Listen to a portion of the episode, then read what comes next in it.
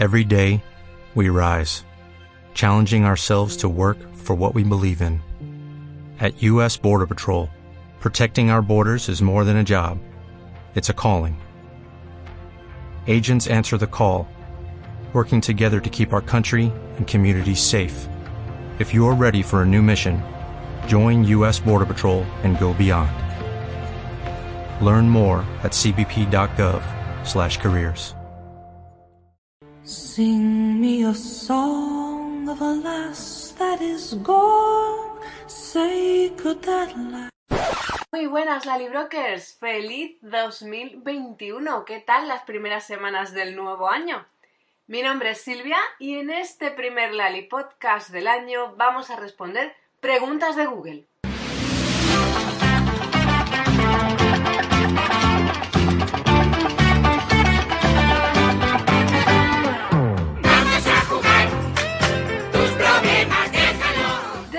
Las fiestas navideñas, estamos en plena cuesta de enero, pues me apetecía hacer un podcast sencillito, digamos, para ir entrando en calor en el nuevo año, sin prisa, pero sin pausa.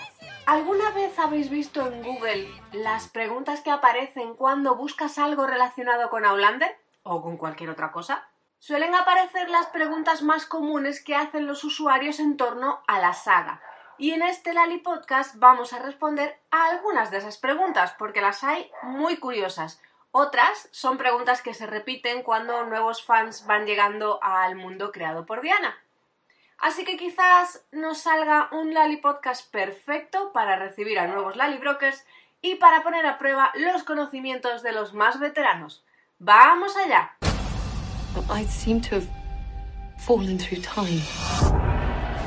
Si buscamos en Google Outlander, las preguntas más comunes, las primeras que nos aparecen, son ¿cuándo se estrena la sexta temporada y cuándo se estrenan en Netflix la temporada 5 y la 6? Vamos allá. ¿Cuándo empezará a rodarse la sexta temporada? Estaba previsto que eh, la cosa arrancase eh, este mes de enero de 2021 y ya hemos visto algo de movimiento. David Hollywood, el chofer habitual de Sam, parece que ha vuelto al trabajo, por lo que nos ha dado a entender en Instagram. A través de Instagram también hemos visto a César Domboy subir algún story que luego ha borrado de su llegada al estudio y de cómo le hacían el molde de la mano de madera y también ha saltado la noticia de que Outlander estaba construyendo en el aparcamiento de los estudios todo un centro para el control de, del COVID y que se harían pruebas tres veces a la semana a todo el equipo. Así que la cosa ya ha empezado a moverse, aunque no hemos tenido un anuncio oficial, digamos, de que empiezan a rodar como tal, pero los preparativos parecen estar en marcha. ¿Cuándo se estrenarían en Netflix? En el caso de España, que es donde estoy yo, y es el caso que conozco, quien tiene los derechos prioritarios de emisión de Outlander en España es Movistar. Por lo tanto, hasta que no caduque eh, ese derecho en Movistar, Netflix no puede subir eh, una nueva temporada. Por eso, Netflix solo tiene hasta la cuarta temporada subida actualmente, ¿vale? Cuando a Movistar le caduque la prioridad de la quinta, Netflix podrá subirlos. No sé si se habrá producido algún cambio en este tema de licencias y de permisos y de derechos ahora que tenemos Stars en España. Pero de momento así son las cosas. Segunda pregunta y otra también muy común cuando buscamos en Google Outlander y es ¿dónde están las piedras de la serie? Las piedras de Craig Nadun no existen en realidad, ¿vale? Son de cartón piedra, por si alguien no lo sabía. De hecho, en algún vídeo de rodaje las hemos visto alguna vez por allí tiradas en una esquina. Están inspiradas en, las, en el círculo de piedras de Calanis y eh, las de la serie, como digo que son de cartón, pues las colocan en una colina dentro de una granja privada, digamos, que se llama, perdón por la pronunciación, porque no sé cuál es. la colina se llama Kilnots Ranots, ¿vale? Podéis buscar fotos en, internet y veréis la colina, obviamente sin las piedras, ya os imagináis las piedras ahí. Y tenemos Nadum, pero las piedras no, existen como tal, sí que están inspiradas en Calanis y en otros círculos de piedras que sí que se pueden visitar en Escocia, como por ejemplo también el de Clavacrens. También hay personas que cuando buscan a Outlander en Google, digamos que buscan un resumen de la última temporada y se preguntan qué es lo que pasa en la quinta temporada de Outlander. La última temporada que hemos visto en televisión, la quinta temporada se basa en La Cruz Ardiente, que es el quinto libro de la saga y que se centra, digamos, en la rebelión de los reguladores y cuando empieza a eh, calentarse todo en las colonias estadounidenses de Carolina del Norte contra el Imperio Británico y que vendría a ser, digamos, la chispa, la precursora de la Revolución Americana. Es el libro más doméstico, más tranquilo, más pausado y que a quienes leen la saga se les suele, hacer más cuesta arriba, porque digamos que no, no pasan grandes cosas. Por eso, la serie de televisión, si habéis visto esta quinta temporada, ha empezado a coger tramas de la sexta, porque en el sexto libro ocurre de todo.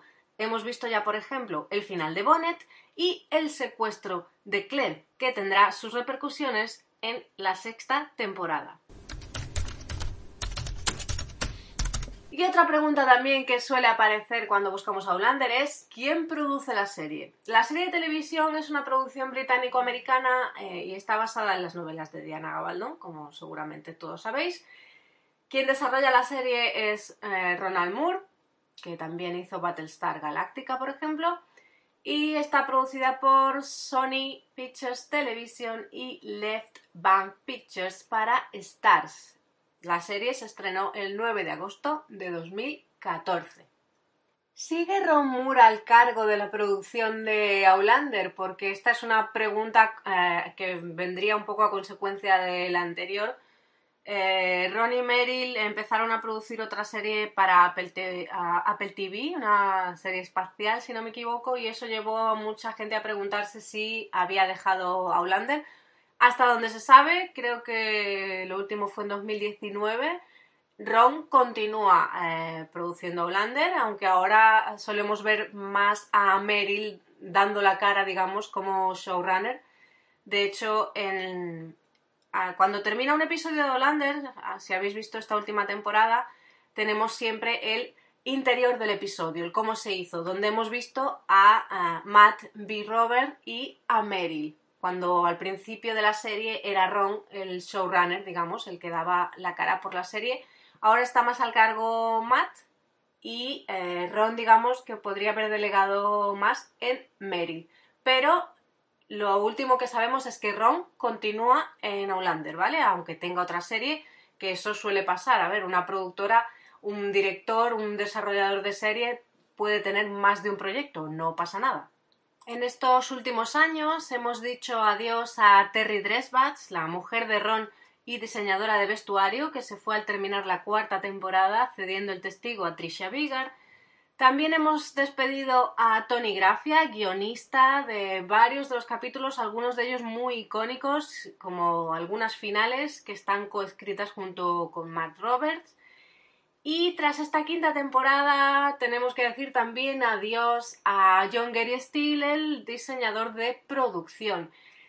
Que no pasa nada, que esto suele pasar, que cuando una serie lleva tantos años, pues es normal que haya guionistas y gente del equipo que quiera eh, cambiar, que quiera dedicar su tiempo a otros proyectos porque siente que ya ha dado todo en, el proyecto actual y busca nuevos retos. Pero es totalmente normal. ¿Quién sustituirá ahora a John Gary Steele, que es una de las grandes incógnitas que tenemos? No se sabe, estoy deseando saberlo.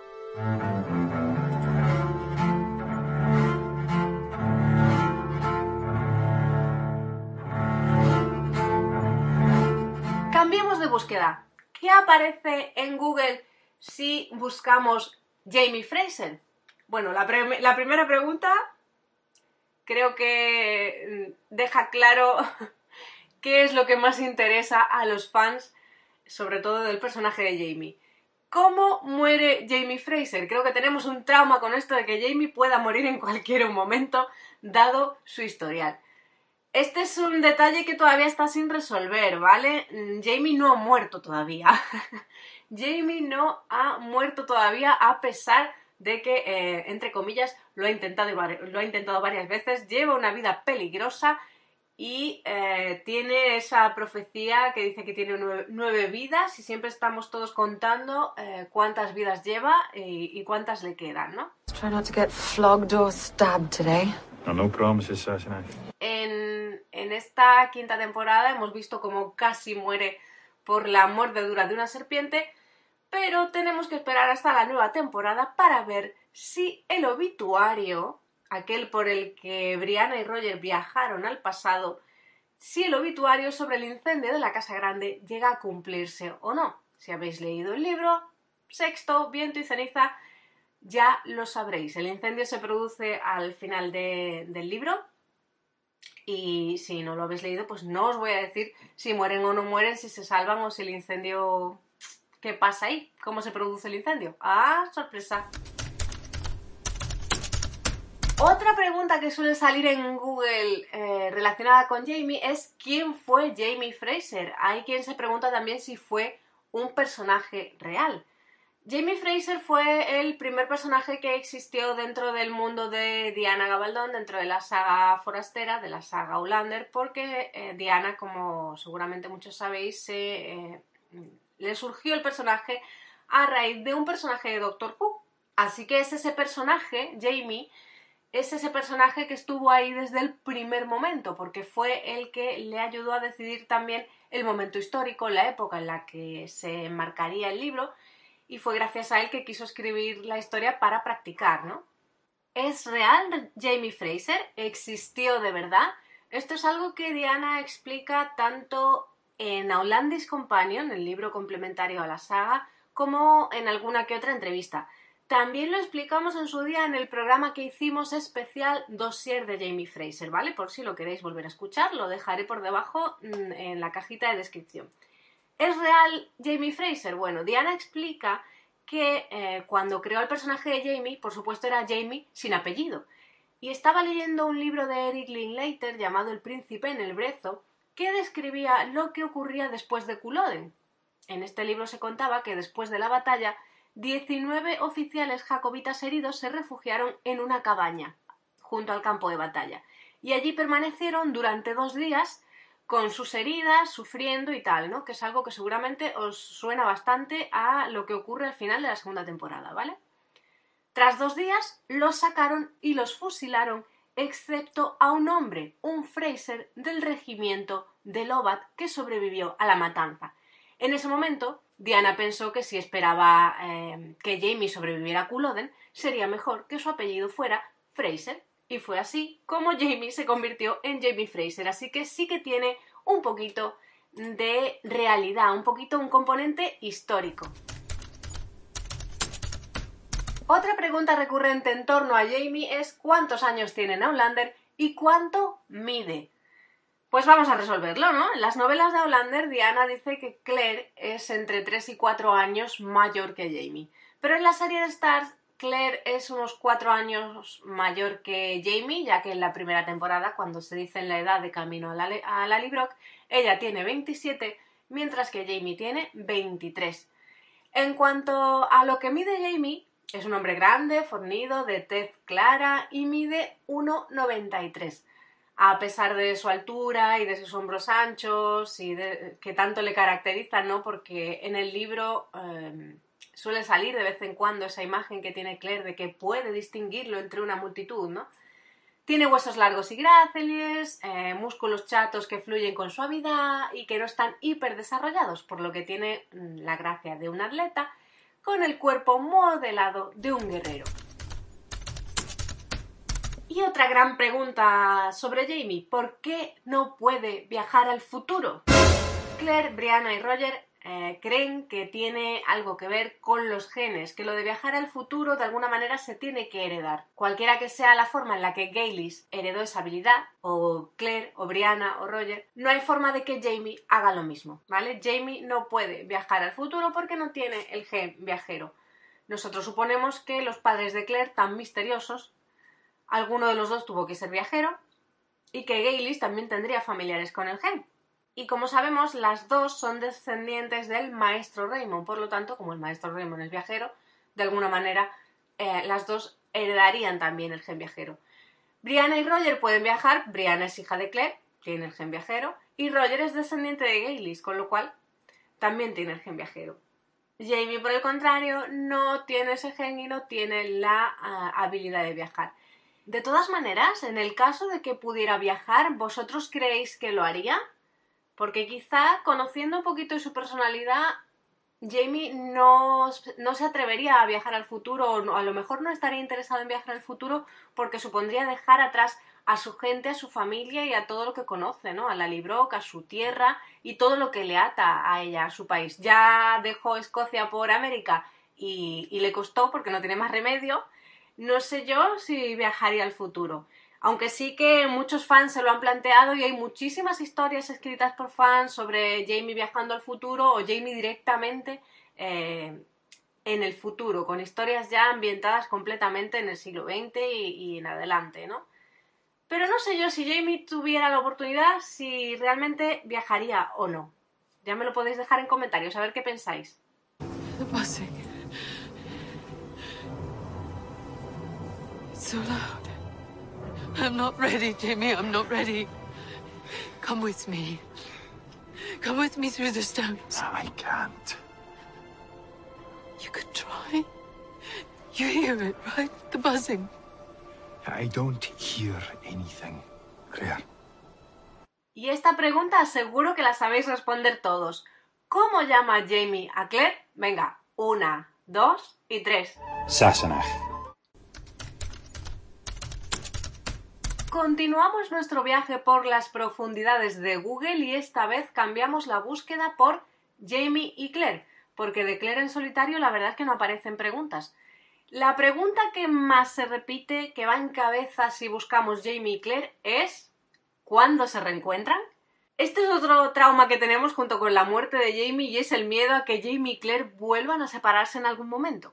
¿Cuándo se reencuentran exactamente? Pues nos vamos hasta la tercera temporada, episodio 6 a Malcolm, el mítico episodio de La imprenta, donde vuelven a encontrarse tras 20 años separados.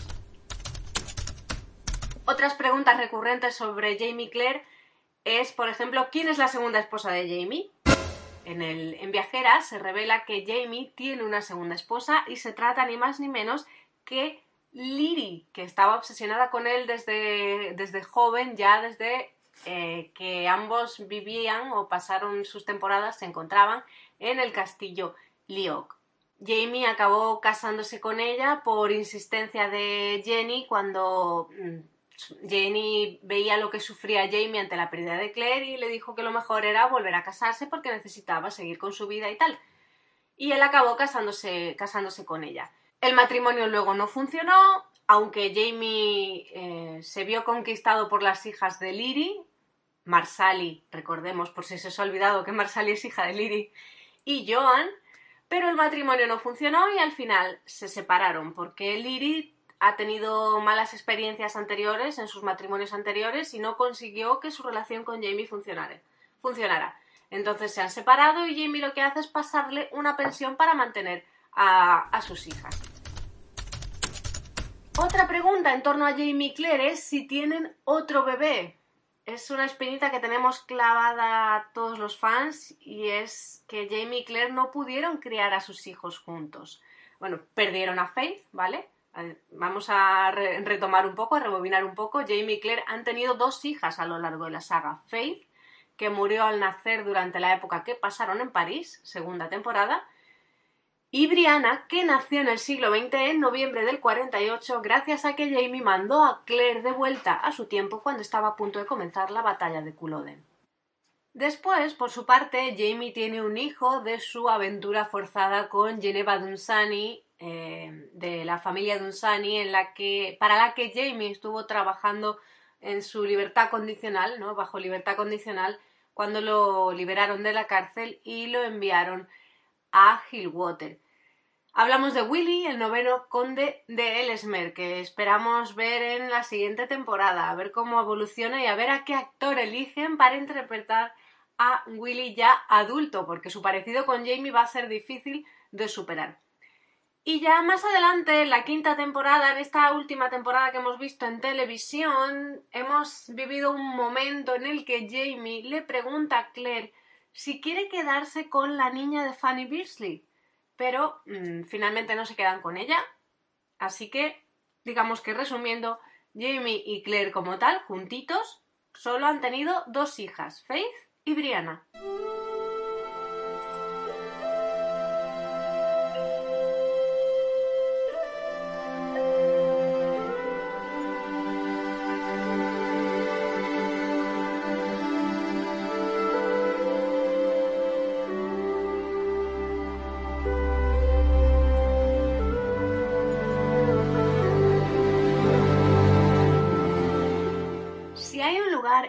Inevitablemente ligado a Jamie Claire, ese es Lallybrook. Y si buscáis en Google, sí, también aparecen preguntas respecto a la casa familiar de los Fraser. Y la primera es, ¿qué significa Lallybrook? Bueno, Brock Tuareg significa torre que mira al norte en gaélico escocés y es la denominación oficial del lugar. El lugar al que los lugareños y los Fraser prefieren llamar Lallybrook, que es un apodo cariñoso que se podría traducir como torre perezosa, debido a que tiene una supuesta inclinación ligera de dicho torreón hacia el norte. También se preguntan algunos usuarios de Google si Lallybrook es real. Eh, Lallybrook no se llama así, evidentemente, en la realidad, pero sí que existe. Es un castillo real en Escocia, que es el Midhope Castle, Midhope Castle, o Midhope, Midhope, Midhope House, eh, que es, el, un castillo del siglo XVI que está a las afueras de Edimburgo. Lallybrook es un lugar que también conocen Brianna y Roger. ¿Qué preguntas aparecen en Google en torno a estos dos personajes? La verdad es que no hay muchas. Hay que dar muchas vueltas en las búsquedas para que empiecen a salir preguntas sobre Bri y Roger. Pero la más común que se hacen los usuarios es qué edad tienen ambos personajes, cuándo nacieron, qué diferencia de edad hay entre los dos, además de saber si Brianna es hija de Jamie. Eso mm, lo sabemos todos, ¿no? Ya a estas alturas por las que vamos en la historia. Bueno, ¿qué diferencia de edad hay entre Brianna y Roger? Roger nació en 1941, mientras que Brianna nació en el 48, con lo cual se llevan unos 7 años de diferencia, que no vendría a ser una gran diferencia eh, teniendo en cuenta la época en la que se desarrolla su relación. Si nos remontamos, por ejemplo, al Hollywood clásico, no era nada raro que en esa época pues que la, mm, la chica fuese mucho más, mucho más joven que el galán en cuestión, ¿no?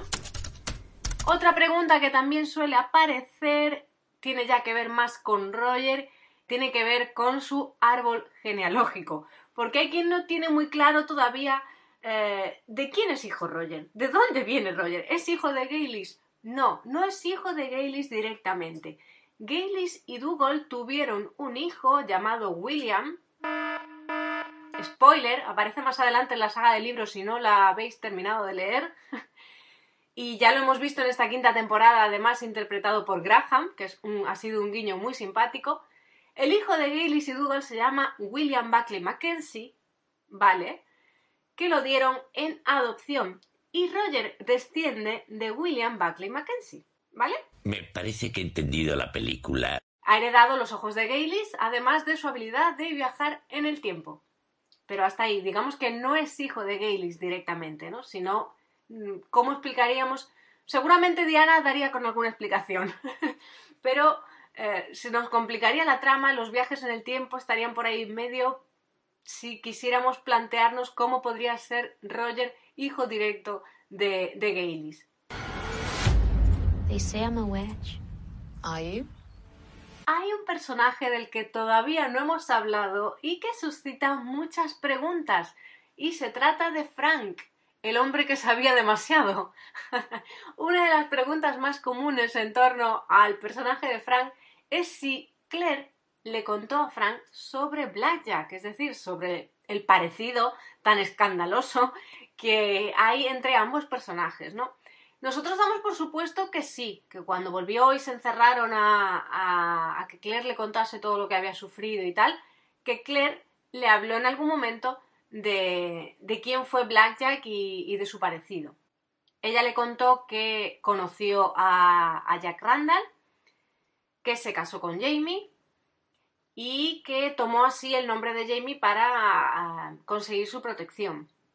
Otra cuestión que suscita muchas preguntas es si Fran sabía que Claire volvería con Jamie. En la saga descubrimos que a pesar de que Frank sabía la verdad, porque encontró el obituario y todos tenemos sospechas, siempre hemos tenido sospechas de que entrenó a Brianna, preparó a Brianna por si había heredado el gen viajero de su madre, él nunca le dijo nada a Claire sobre si sabía que ella volvería al pasado, si volvería con Jamie o no. En Tambores de Otoño eh, descubrimos, se revela, cómo el reverendo Wakefield y Frank intercambiaron cartas contándose la historia de Claire y cómo su viaje en el tiempo era real. Otra cuestión, muy curiosa, ¿Frank y Jamie se conocen alguna vez? Lo cierto es que sí, aunque el uno y el otro no son muy conscientes de ello y ocurre en el primer episodio a los 25 minutos. Si recordáis esa famosa escena del fantasma de Jamie. Frank lo ve cuando está caminando bajo la lluvia, ve esa figura espectral vestida de escocés de la época y es cuando le plantea a Claire si ha tenido alguna aventura con escoceses en su tiempo de enfermera durante la guerra. Pero hasta ahí llegamos. Luego ya tendríamos que eh, repasar la saga y seguir la investigación de Frank hasta el momento en el que descubre que la historia de Claire es real, ¿vale? Pero no se conocen como tal. Nunca llegan a verse cara a cara. Eso sí, sí que hay historias escritas por fans, fanfic, en los que sí que se da ese encuentro. Así que si, si queréis imaginar, buscad eh, ese tipo de historias. También hay una pregunta muy repetida y es si Claire amó a Frank, porque durante toda la saga siempre lleva los dos anillos, lloró su muerte, evidentemente, aunque ella al volver ya estaba totalmente enamorada de Jamie, estaba casada con él, lo consideraba su marido, estaba embarazada de su hija. Podemos decir que Claire amó a Frank antes de Jamie. Claire se casó con Frank cuando ella tenía 18 años, por lo tanto yo creo que podemos entender que fue como su primer amor, ¿no? Aunque sí que es verdad que hasta que no conoció a Jamie y esa chispa que surgió entre ellos, esa relación tan especial que, que tienen, Claire no se da cuenta de que lo que siente por Frank es distinto y que Frank hay cosas sobre ella que no entiende, que no termina de comprenderla del todo. Y hay un pasaje muy chulo en alguno de los libros de la saga, que ahora mismo no te puedo, no puedo decir cuál es porque no lo recuerdo, puede que sea el segundo libro o el tercero, en el que ella hace una especie de comparativa, y lo digo un poco de memoria, de que Jamie es esa llave que consigue abrir todas las áreas de Claire, esos lugares a los que Frank no llegaba y que no mm, llegaba a comprender del todo. Y en el caso de Frank, aunque Claire estuvo desaparecida varios años, él nunca llegó a casarse o a tener una relación amorosa importante, ¿no? Eh, esos años que Claire estuvo desaparecida se nos da a entender que Frank estuvo consumido en su búsqueda, ¿no? Intentando eh, averiguar qué le pasó a su mujer. Aunque luego, cuando Claire reaparece e intentan rehacer su vida por el bien de Brianna, en alguna ocasión se da a entender que como ya no la relación no tiene solución y no se llevan bien y solo conviven por el bien de su hija, Frank sí que empieza a tener relaciones más allá de su matrimonio y Claire es consciente de ello. You're not Frank. No, madam, I'm not. Who the bloody hell are you? I'm Jonathan Randall, Esquire, captain of His Majesty's Eighth Dragoons. Y luego ya encontramos preguntas más genéricas de usuarios que se preguntan ¿qué le pasó a Frank en Outlander? Así en general, ¿no? Que es una pregunta muy amplia. Y creo que algunos de los puntos clave ya los hemos respondido con las preguntas anteriores. Frank conoció a Claire el día que se presentó en el despacho de su tío Lam para hacerle una consulta. Eh, se llevan varios aunque se llevan varios años de diferencia de edad, porque Claire tenía 18 años, se casaron, pero pasaron mucho tiempo separados, más que conviviendo como matrimonio por culpa de la guerra. Fran trabajaba en inteligencia. De hecho, eh, si habéis leído Siete piedras para resistir o caer, si no me equivoco, hay una historia sobre el padre de Roger y lo que le pasó Y podemos atar cabos y pensar que Frank, como trabajaba en inteligencia, fue quien envió al padre de Roger a esa misión en la que desapareció. Pero retomemos, eh, volvamos al matrimonio. Pasaron más tiempo separados que juntos por la guerra y cuando volvieron a reencontrarse es el punto en el que arranca eh, Aulander, ¿no? Se van de luna de miel para reconectar. Pero Claire desaparece. Cuando Claire desaparece, Fran pasa mucho tiempo buscándola y cuando empieza a plantearse seguir con su vida, Claire vuelve y además embarazada. Fran aún quería a Claire, así que pensó que teniendo a un bebé de por medio podrían intentarlo de nuevo. Lo intentaron, no funcionó y Frank tuvo sus aventuras. Este punto eh, genera ciertas discusiones sobre si tuvo sus aventuras o no las tuvo, si fueron explícitas o no, si Frank es un es tiene maldad, no tiene maldad, en fin, hay de todo. Ya me contáis en los comentarios cuál es vuestra opinión al respecto porque Frank genera todo tipo de reacciones. Cuando Brianna alcanzó la edad para decidir sobre su futuro, Frank empezó a pensar en terminar ahora sí con su matrimonio con Claire y llevarse a Brianna con él, pero murió antes en un accidente de coche. Y digamos que esto es un poco a grandes rasgos la historia resumida de lo que le pasó a Frank Randall en Outlander.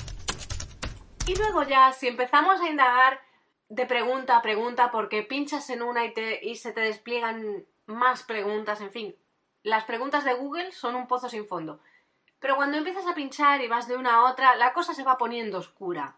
Y empiezan a aparecer preguntas relacionadas con Blackjack Randall. Y la primera de ellas es ¿por qué Blackjack odia a Jamie? Podríamos decir que Blackjack Randall es alguien que está interesado en el dolor y en el umbral del dolor de las personas, de una manera clínica un poco enfermiza, ¿no? Y Jamie soporta mucho el dolor y eso le atrae mucho. También hay quien directamente se pregunta por qué es tan malo Blackjack. Y creo que Jamie lo, lo resume bastante bien. Dice que el apodo de Black, de Jack el Negro, se lo ponen, lo usan porque representa el color de su alma. Y esto tiene mucho sentido, evidentemente, porque eh, Jack Randall sabemos que encarna el mal, es el mal personificado y disfruta haciendo sufrir emocional y físicamente a sus víctimas.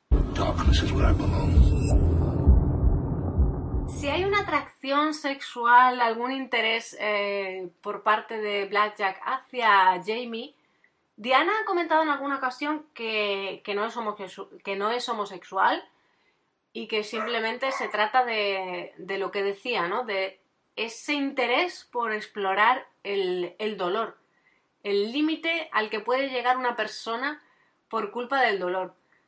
Y creo que está muy bien escenificada, está muy bien escenificado ese interés en, el momento del interrogatorio, en la primera temporada, creo que era el episodio 6, cuando Black, Jack y Claire se quedan a solas en esa mesa donde estaban todos los oficiales, ¿no?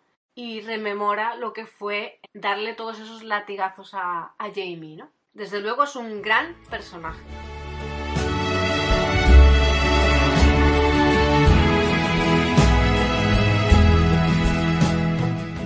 Aquí nuestro viaje por el curioso mundo de las preguntas de Google, esas preguntas que se plantean los usuarios cuando hacen alguna búsqueda relacionada con la saga. Creo que hemos respondido a algunas preguntas claves, sí, muchas son recurrentes y repetitivas, pero como decía al comienzo del programa, siempre hay nuevos fans llegando a este amplio universo y nunca está de más recordar esos puntos clave porque nos ayudan a entender y avanzar en esta gran historia. No sé si entre los veteranos, entre los que lleváis aquí más tiempo, se os ha resuelto alguna que otra duda, pero espero que os haya parecido entretenido y que me dejéis en los comentarios lo que pensáis sobre las diferentes preguntas, sobre Frank, por ejemplo, lo que sabía, lo que no sabía, si amó o no amó a Claire, o sobre Jamie y el dichoso fantasma que esperamos que sea una trama que se resuelva como ya anunció Diana en el último libro de la saga.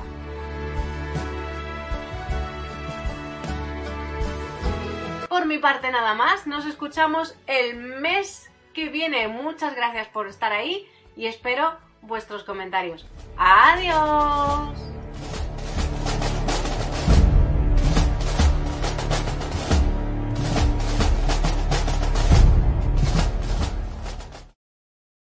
En Sherwin Williams somos tu compa, tu pana, tu socio, pero sobre todo somos tu aliado, con más de 6.000 representantes para atenderte en tu idioma y beneficios para contratistas que encontrarás en aliadopro.com. En Sherwin Williams somos el aliado del PRO.